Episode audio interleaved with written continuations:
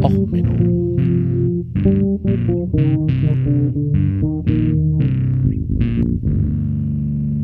Der inkompetente Podcast über Dinge aus Militär, Technik und Computer, die so richtig in die Hose gingen.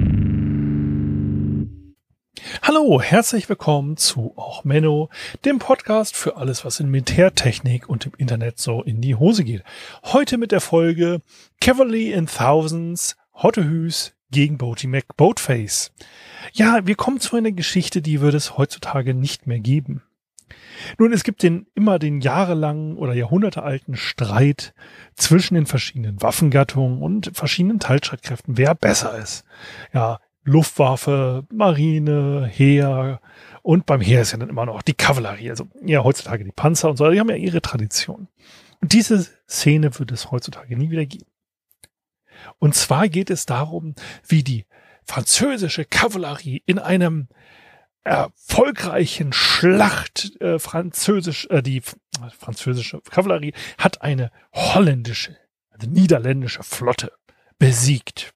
Das wird es heutzutage nicht mehr geben weil ein wichtiges Zubehörteil dieses Angriffes heutzutage nicht mehr existiert. Nämlich eine solide Eisdecke. Es geht nämlich um die festgefrorene Flotte im Jahre 1795, die vor Den Helder und äh, zwischen Den Helder und der Insel Texel in einen Sturm geraten ist und dort festgefroren ist. Wie gesagt, heutzutage, früher war es ja viel kälter, als man noch im Schuhkarton an den Wölfen vorbei zur Schule musste. Das gibt's heutzutage nicht mehr. Gut, heutzutage hat man auch keine Kavallerie mehr und keine rar getakelten Linienschiffe mit äh, Schwarzpulverkanonen, aber das Eis ist die Hauptzutat. Ähm, Dort gibt es tolle Bilder, wenn man bei Wikipedia guckt, wie ein Kavallerievorstoß unter Rauchwolken diese Schiffe übernommen hat. Also, kommen wir mal zum historischen ähm, Wahrheiten. Also wie gesagt, Texel bei Ebbe und so kennt man, flaches Wasser, hm, kann man ein bisschen festfrieren. So, Sommer 1749 ist der französische General Pichereau äh, in die Vereinigten Niederlande einmarschiert worden und hat mit der Eroberung des Landes begonnen. Ähm, Brüssel war am 10. Juli und Antwerpen am 22. Juli eingenommen. Und es gab einen recht frühen Winter und recht starke, selbst für damalige Zeit ungewöhnlich starken Frost. Die Kanäle froren zu, so äh, dass die französische äh, Truppen ohne größere Probleme die wasserdurchzogenen Niederlande, äh, äh, die Holland äh, erobern konnten. Niederlande natürlich. Ähm, und ähm, ja, der damalige Herrscher floh am 18. Januar ähm, per Schiff nach Großbritannien.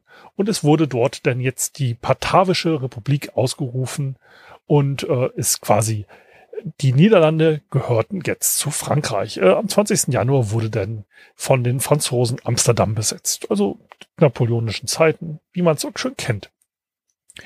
Und ähm, der geflohene Wilhelm V. von Oranien, äh, der nach Großbritannien geflohen ist, hatte vor seiner Flucht noch befohlen, dem äh, Befehlshaber der Flotte, dem Admiral Jan Hendrik von Knieks, äh, Kinsbergen, äh, mal gefälligst vor den Elder zu ankern. Und äh, man wollte dann vielleicht die Flotte noch nutzen und überhaupt, das war ja gut, man hatte ja eine Flotte. So, Jetzt war es allerdings ein bisschen problematisch, dass durch die niedrigen Temperaturen konnte man, war das Wattenmeer größtenteils gefroren.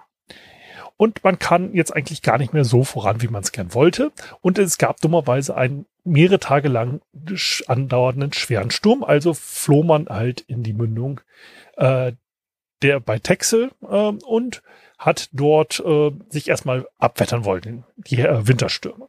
Jetzt bildete sich dort eine Eisschicht. Und jetzt hat die Marine gesagt, ja, okay, gut.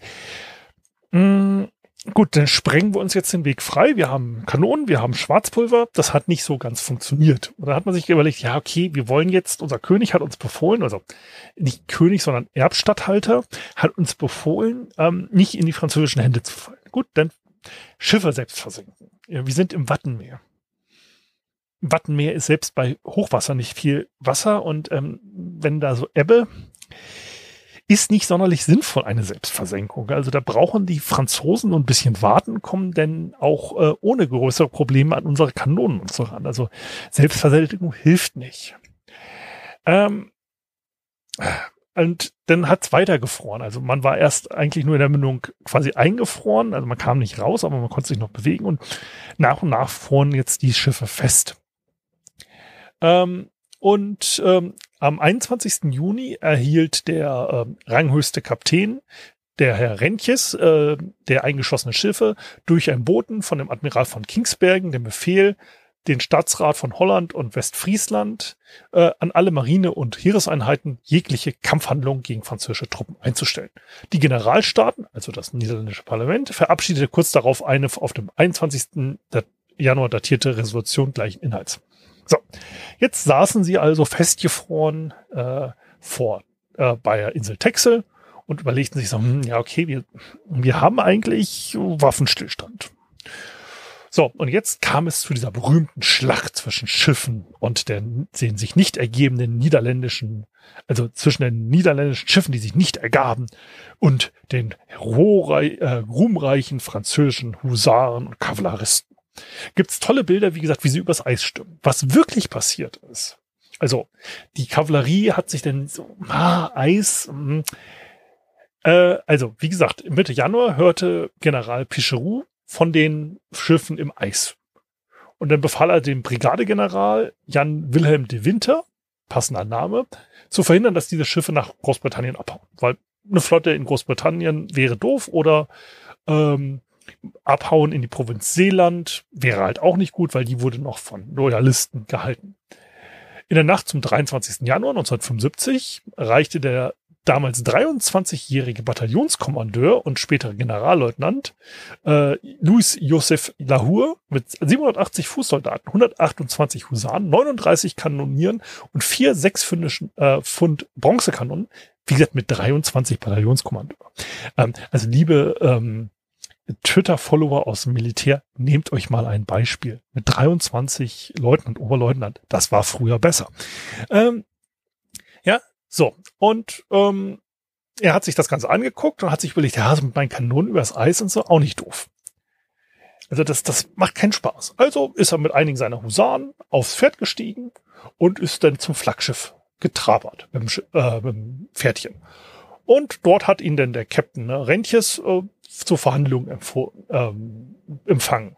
Es sind jetzt nicht genaue Details der Verhandlung bekannt, aber man einigte sich während der Verhandlung drauf, dass man äh, bis zu Eintreffen klarer Anweisungen einfach äh, weiter beide Seiten bleiben auf ihrer jeweiligen Seite des Eises hocken.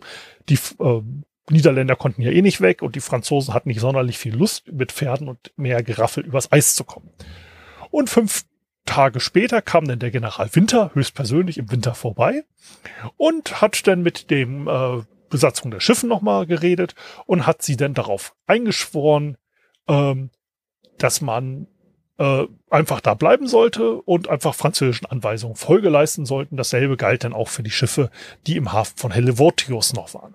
So, und man sollte doch bitte die militärische Disziplin aufrechterhalten und äh, so unter Ehrenmännern und so. Und äh, man blieb dann halt unter niederländischer Flagge und musste nicht entwaffnet werden. Man hatte danach offiziell halt die Schiffe als Prise genommen ähm, und wurden dann im Mai ähm, übergeben im Rahmen eines weiteren äh, Vertrages und ähm, ja,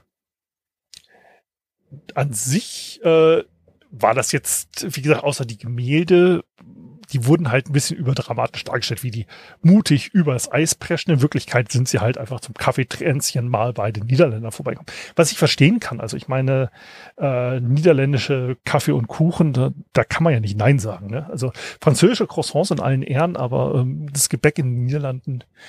Naja, und ähm, übrigens 1799 ist äh, der Batavischen Republik, also den eroberten Staaten, ähm, also was jetzt Niederlande unter französischer Herrschaft war, ähm, dasselbe passiert, nämlich eine ähnliche Flotte ist vor Texel der Royal Navy übergeben worden, ähm, weil die sind dort ähm, dummerweise dann auch äh, festgefahren wurden. Und da gab es dann halt äh, den sogenannten Vierter-Inzident, wo dann halt einfach die Schiffe nochmal, also quasi die Teile, ähm, äh, ja, die den Besitzer gewechselt haben, aber hauptsächlich da auch, weil die äh, Crews dort noch gemeutert hatten und keinen Bock mehr hatten und dann halt im Wattenmeer sich ein wenig äh, haben festfahren lassen. Ja, so, das ist jetzt also die glorreiche Geschichte, wie die Kavallerie im, unter Verachtung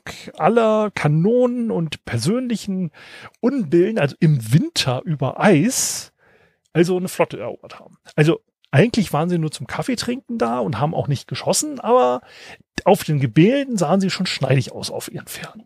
Also, das ist jetzt mal eine kurze Geschichte aus den Zeiten, wo die Niederländer noch Eis hatten und vielleicht noch nicht komplett unter Wasser waren. Ich weiß ja nicht, wann ihr diese Folge hört. Hoffen wir mal, dass demnächst die Niederländer noch trocken bleiben. Ähm, ja, okay. Denn, wenn euch diese Folge gefallen hat, bewertet mich doch auf iTunes und den ähnlichen Kohorten. Wenn euch die Folge nicht gefallen hat, dann schickt doch mal eine Kavallerie äh, zu einem eurer Feinde vorbei und übergebt bei Kaffee und Kuchen die Folge einem eurer Feinde. Okay, also bis zum nächsten Mal.